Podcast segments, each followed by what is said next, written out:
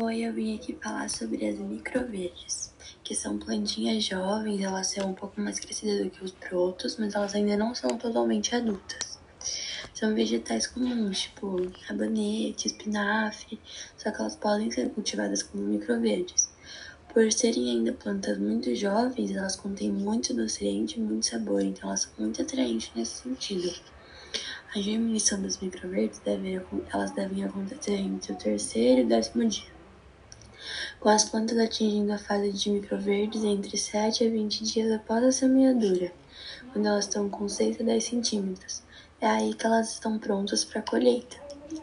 E para realizar a colheita, basta segurar a planta delicadamente pelas folhas e cortá-la rente ao substrato. As microverdes, elas são novas no mercado e elas têm um custo benéfico bom. Então faz dela um produto para ser investido, pois como eu disse no começo, é um produto muito nutriente, com muito nutriente e é bem chamativo nesse sentido. É, o mercado vem crescendo em outros lugares além do Brasil. É aos poucos eles estão se adaptando, as microverdes estão adaptando esse tipo de, de cultivo para os seus países.